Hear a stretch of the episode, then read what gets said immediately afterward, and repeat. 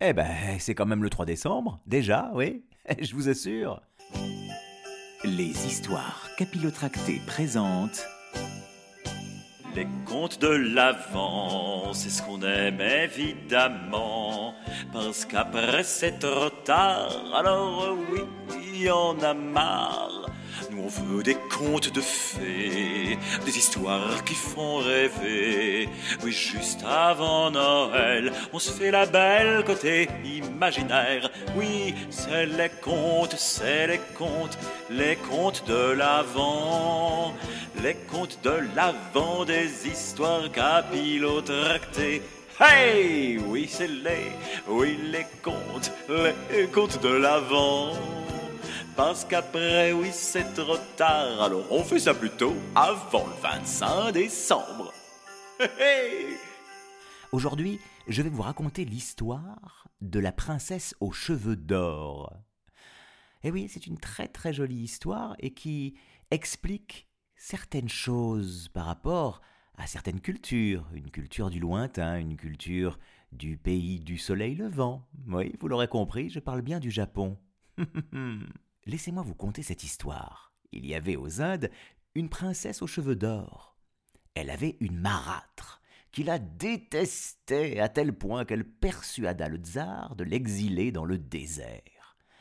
Ah, dans les contes, à chaque fois, c'est pareil. Les marâtres, les marâtres sont méchantes, méchantes, comme dans Cendrillon. C'est terrible, hein? Elles peuvent pas s'empêcher. Elles pourraient pas quand même euh, aimer, tout simplement, leur euh, belle-fille ou leur beau-fils? Eh ben non. Enfin bref. On emmena donc dans le désert la princesse aux cheveux d'or, et on l'y abandonna. Le cinquième jour, la princesse revint chez son père, à cheval sur un lion. À cheval ou sur un lion? Non, je veux dire, elle est à cheval à califourchon, quoi, sur un lion. Enfin, elle, chevauche un lion, si vous voulez. Elle, est, c'est un lion, c'est pas un cheval, quoi. Hmm. Ça pourrait être une espèce de créature hybride hein, entre les deux créatures, mais non, c'est un, c'est un lion. Alors bon, bah, la marâtre conseilla au tsar d'égarer sa belle-fille dans les montagnes sauvages, hein, où ne vivaient que les vautours. Là au moins, on est peinard, on est tranquille. Bon, les vautours vont la bouffer, la becter, la manger, enfin bon, euh, en faire un bon repas, on n'en parle plus. Eh bien, figurez-vous que le quatrième jour, les vautours eux-mêmes, en personne, rapportèrent à la princesse aux cheveux d'or chez son papa. Eh ben oui, sympa les vautours. Eh oui, on a beau dire des rapaces, les rapaces. euh, non, mais les rapaces, des fois. Ah, voilà, beau geste, beau geste. Alors la marâtre, euh, elle en a euh, ras la casquette. Bon, c'est une expression, elle n'a pas forcément une casquette. hein. Elle pourrait même avoir une couronne d'ailleurs, hein, puisque c'est une marâtre un petit peu euh, reine en son royaume. Alors elle fit exiler, cette fois-ci, tenez-vous bien, la princesse sur, pour être tranquille, pour être peinarde, attention, attention, attention, sur une, île déserte, oui, effectivement une île déserte. Et des pêcheurs la ramenèrent devant le tsar. Caramba, encore raté la marâtre. Voyant cela, ben, la marâtre ordonna de creuser tout simplement dans la cour un puits très très profond. Il fit descendre la princesse aux cheveux d'or et fit combler le puits. Bon, on va l'enterrer, on n'en parle plus, c'est terminé. Eh bien, six jours après, figurez-vous que, à la place où la jeune fille avait été enterrée vivante, on vit briller une lumière. Bah alors, qu'est-ce qu'il fait le tsar? Eh ben, il fait fouiller la terre. Et on y trouve quoi? Eh ben, la princesse aux cheveux d'or. Alors, euh, enfin, la marâtre. Bon, qu'est-ce qu'elle va nous trouver cette fois-ci comme plan machiavélique, bien roublard? Eh ben, elle fait creuser le tronc d'un énorme mûrier. Ça, c'est original, hein? Elle y fait enfermer la princesse à l'intérieur, bah dans le, tronc euh, creux, quoi, dans le tronc creusé. Et puis, bah, le- le- elle jette l'arbre euh, fraîchement euh, coupé, hein, avec la princesse dedans, dans la mer. Voilà, elle jette tout ça dans la mer.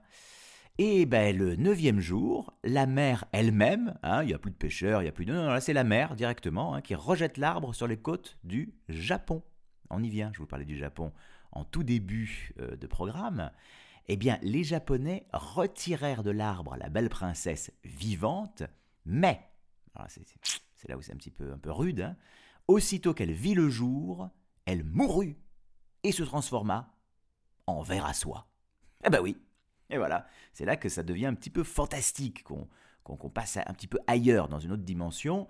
Alors on peut dire que c'est un peu dur, un peu cruel, un peu... Bon, ah oui, elle était vivante, elle est morte. Bon, elle n'est pas morte, elle se transforme en ver à soie. Elle est morte en tant qu'humaine.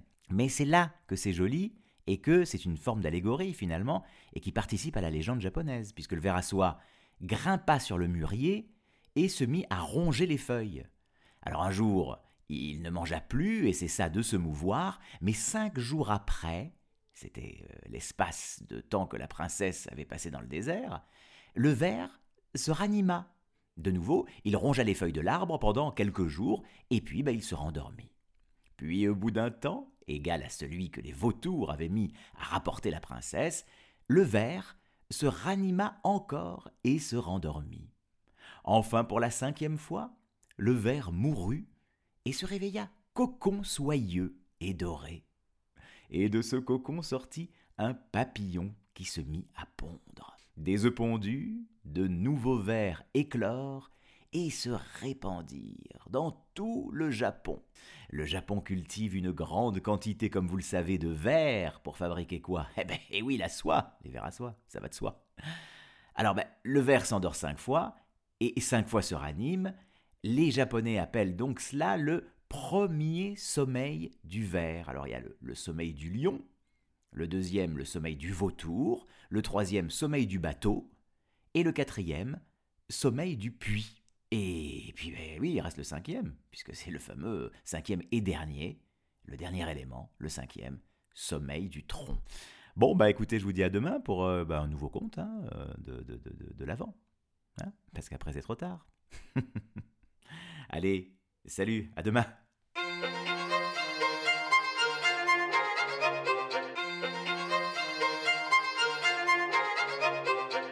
Les histoires